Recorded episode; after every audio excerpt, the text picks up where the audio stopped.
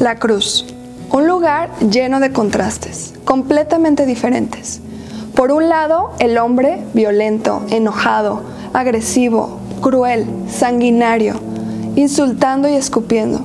Pero por el otro lado vemos a Dios, a Jesucristo, tomando voluntariamente nuestro lugar, en silencio, perdonando, amando, justificando.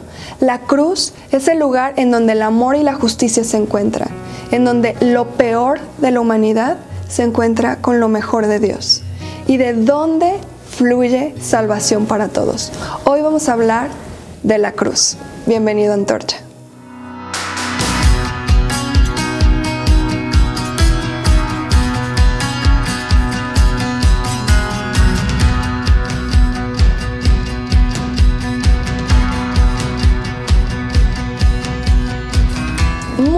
Bienvenido a Antorcha. Esta es una comunidad digital en donde nuestro objetivo es que conozcas más a Jesús, que conozcas más su mensaje, que conectes y camines con Él y con la gente que tienes a tu alrededor. En este mes estamos enfocándonos en la cruz, en celebrar y reflexionar sobre esta festividad tan famosa que es la Pascua, que no es nada más las vacaciones que nos encantan, los días santos, que las playas y las carreteras se llenan de personas. Hay una razón, hay un lugar en donde comenzó todo esto y comienza en la Biblia la festividad de la Pascua. Ahora, todo el Evangelio gira en torno a este evento que celebramos en la Pascua, que es la crucifixión de Jesús. Jesucristo dijo, todo aquel que quiera ser mi discípulo, que tome su cruz y me siga. Pablo decía, una cosa hago y es predicar a Cristo y a Cristo crucificado. Los evangelios se centran principalmente en relatar con detalle la crucifixión, los días previos, la noche previa a la crucifixión y los eventos que sucedieron. ¿Por qué? Porque son sumamente importantes. La cruz no fue un accidente. La cruz es el plan de Dios desde el principio para demostrar su justicia y su amor a una humanidad caída, corrompida, llena de pecado y destinada a la muerte. Mi abuela siempre me decía, la vida es una aventura peligrosísima. Nadie sale con vida.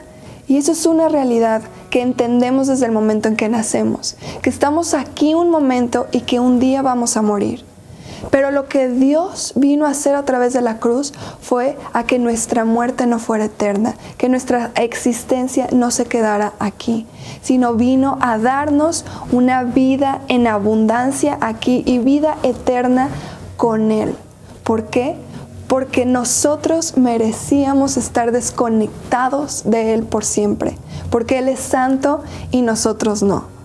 Ahora, Quizá tú te has de preguntar, pero ¿por qué la cruz? ¿Por qué celebramos esto?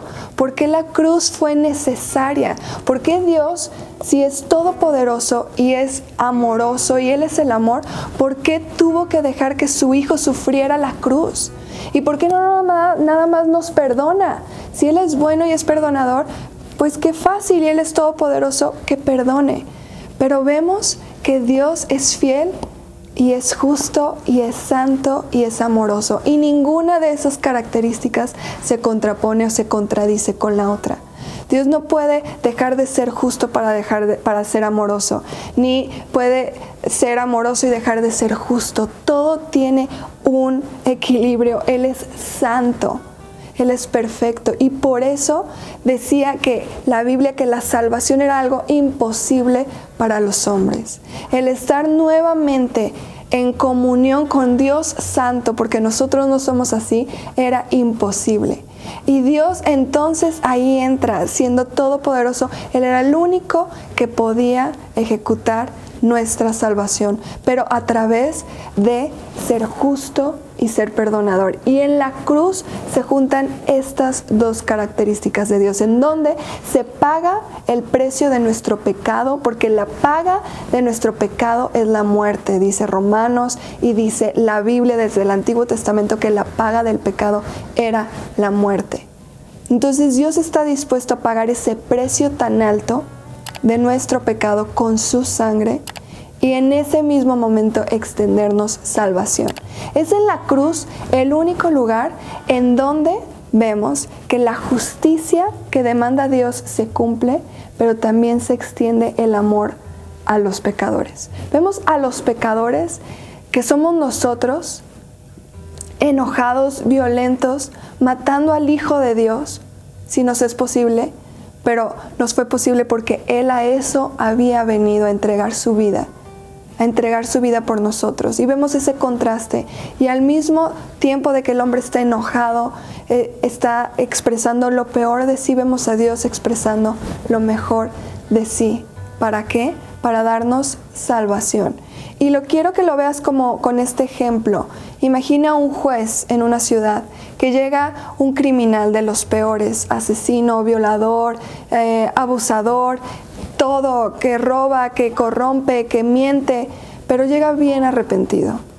Y sus crímenes son demasiados, incontables, pero está tan arrepentido que el juez siente misericordia y se conmueve por las palabras de este criminal y lo deja ir. ¿Ustedes qué pensarían de ese juez? ¿Ustedes qué harían con ese juez? ¿Cuánto enojo no nos provoca a nosotros ver la impunidad, ver que los que merecen castigo no lo tienen y salen y están gobernando y están viviendo felices y contentos? Eso nos indigna. Dios no podía tampoco dejarnos ir libremente sin que se cumpliera ese pago pero Él estuvo dispuesto a tomar nuestro lugar y a pagar ese precio de esa perversión y de ese pecado que tú y yo habíamos cometido. A lo mejor tú también puedes decir, bueno, pero no somos tan malos. Pero la historia dice lo contrario, nuestros corazones cuentan una historia diferente. Y Jesucristo es el único que puede exponer nuestro pecado y hacernos sentir amados al mismo tiempo. ¿Sabes? Porque la religión muchas veces expone el pecado, pero nos hace sentir avergonzados e indignos, nos hace sentir culpables y mal. Y Jesús en la cruz lo hace de una manera en que sí expone que nuestro pecado es grave, gravísimo, que lo llevó a ese momento de la cruz, pero que su amor es más grande. Y aún así, siendo pecadores, él muestra su amor por nosotros y nos salva y nos redime. Y Él toma nuestro lugar para entonces que nosotros tomemos su lugar y podamos ser llamados hijos de Dios. Ese es el intercambio. Y esa es la ironía, porque el hombre quiso hacerse como Dios en el jardín del Edén. Él quería el conocimiento y el poder discernir como Dios, quería ser igual a Dios. Y al hacer eso fue destituido completamente porque desobedeció y porque ahora Él determina lo que es bueno y lo que es malo. Y por eso vemos tanto problema en el mundo. ¿Sabes? El pecado es un problema real. Es peor que el coronavirus. Del coronavirus nos estamos cuidando constantemente y vemos lo peligroso que es, pero el virus más letal que lleva siglos existiendo se llama pecado, que corrompe todo el ser humano que lo destruye por completo, que opera en la vergüenza, en el temor, en, en, el egoísmo. Pero la única vacuna, el antídoto perfecto para ese pecado está en la cruz de Jesucristo en donde Él toma nuestro lugar y nosotros tomamos su lugar y en donde nos volvemos a conectar con Dios. El problema del pecado es grave, tan grave que le costó la vida a Jesucristo. El problema del pecado es real, que vemos que ni con los mejores avances de tecnología podemos dejar que el hombre se siga corrompiendo siga siendo usado y utilizando a otros. El problema más grande de la humanidad no es que no hay recursos, es que cada quien quiere definir qué es bueno y qué no es. Y se pelean porque hay quienes que consideran que salvar una vida es bueno y otros que una vida no vale y que se puede terminar.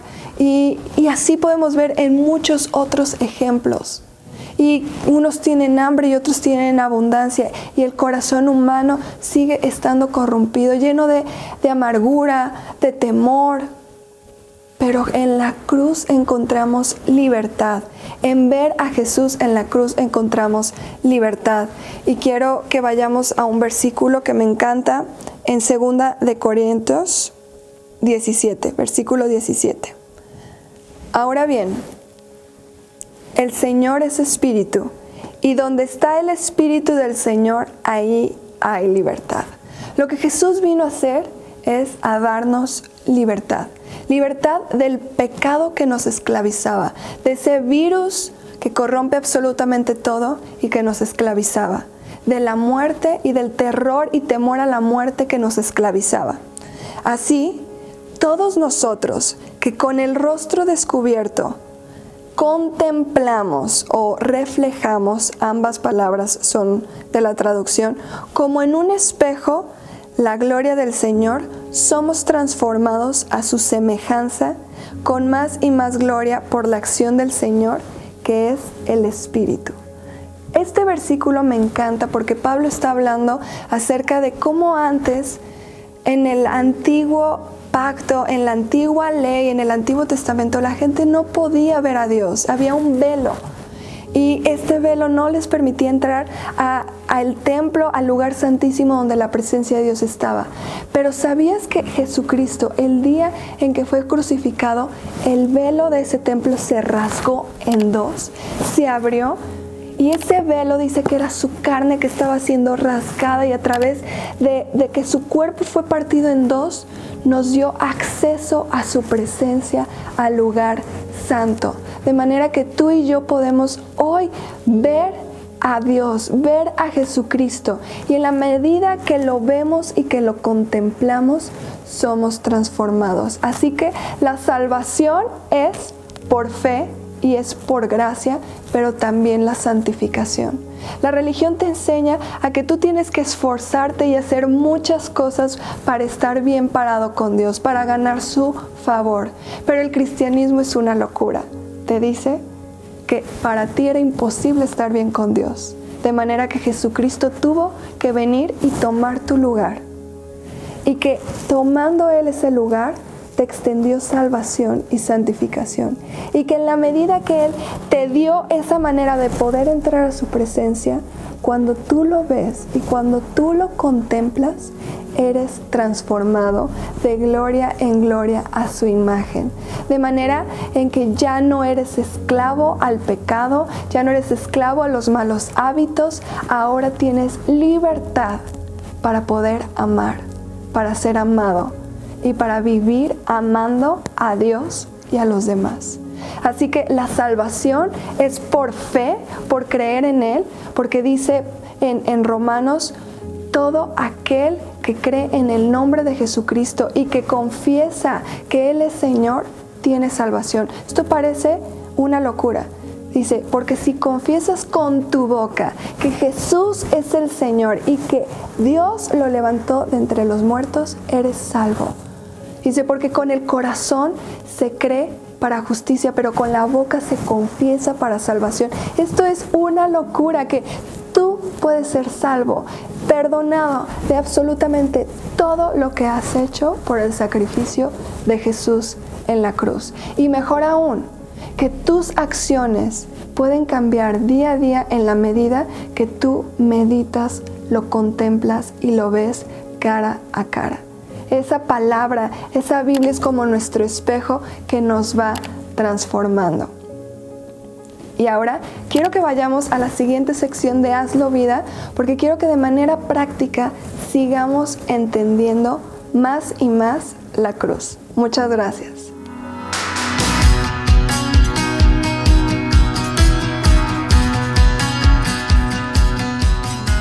Bienvenidos a esta sección de Hazlo Vida en donde queremos darte tips prácticos y sencillos para seguir interiorizando y entendiendo el mensaje que acabamos de hablar.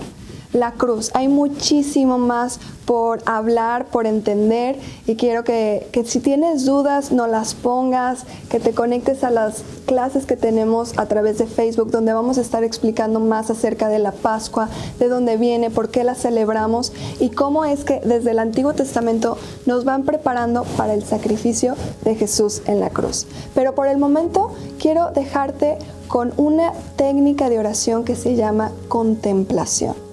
La contemplación, quiero leerles aquí la definición, dice que es la reflexión serena, detenida, profunda e íntima sobre la divinidad, sus atributos y los misterios de la fe. Es una observación atenta y detenida de una realidad especialmente cuando es tranquila y placentera. Ahora, en un mundo que está ajetreado, que todo el tiempo estamos con prisa, que tenemos mil pendientes, es difícil encontrar el tiempo de contemplar y de meditar en la palabra. Pero si queremos que nuestra fe sea fuerte y profunda, necesitamos hacer tiempo para meditar y contemplar. Todos los grandes hombres de fe han llevado a cabo esta reflexión, contemplación, incluso Jesucristo. Entonces, ¿cuánto más nosotros no debemos de tomarnos el tiempo de contemplar la escritura, de reflexionar en ella? Y el mensaje antepasado hablé de las tres frases primeras que Jesús habló en la cruz. Hoy quiero darte las últimas cuatro que Jesús habló en la cruz y dejártelas ahí para que tú las escribas, las leas, porque entre más sentidos involucres, más puedes comprender. Cuando tú lo lees en voz alta, también tú lo estás escuchando. Y si lo repites, se va volviendo más profundo en tu corazón. Así que las últimas cuatro frases de Jesús las encontramos en Marcos 15:34 cuando dijo, Dios mío, Dios mío, ¿por qué me has abandonado? ¿Por qué me has desamparado? En ese momento en donde Jesús toma completamente nuestro lugar y todo el pecado cae sobre él. Todo ese pecado que nos separa de Dios y Jesús es separado en ese momento al tomar ese lugar de separación que nos corresponde a nosotros. Después vamos a Juan 19, 28, que dice que Jesús dijo, tengo sed. Al Hijo de Dios vemos ahí. Y después viene Juan 19, 30, que Jesús probó el vinagre y dijo, consumado es, o todo se ha cumplido, todo se ha terminado, todo está perfectamente cumplido. Luego inclinó la cabeza y entregó el Espíritu. Y en Lucas 23, 46 dice que Jesús exclamó con fuerza, Padre, en tus manos encomiendo mi espíritu.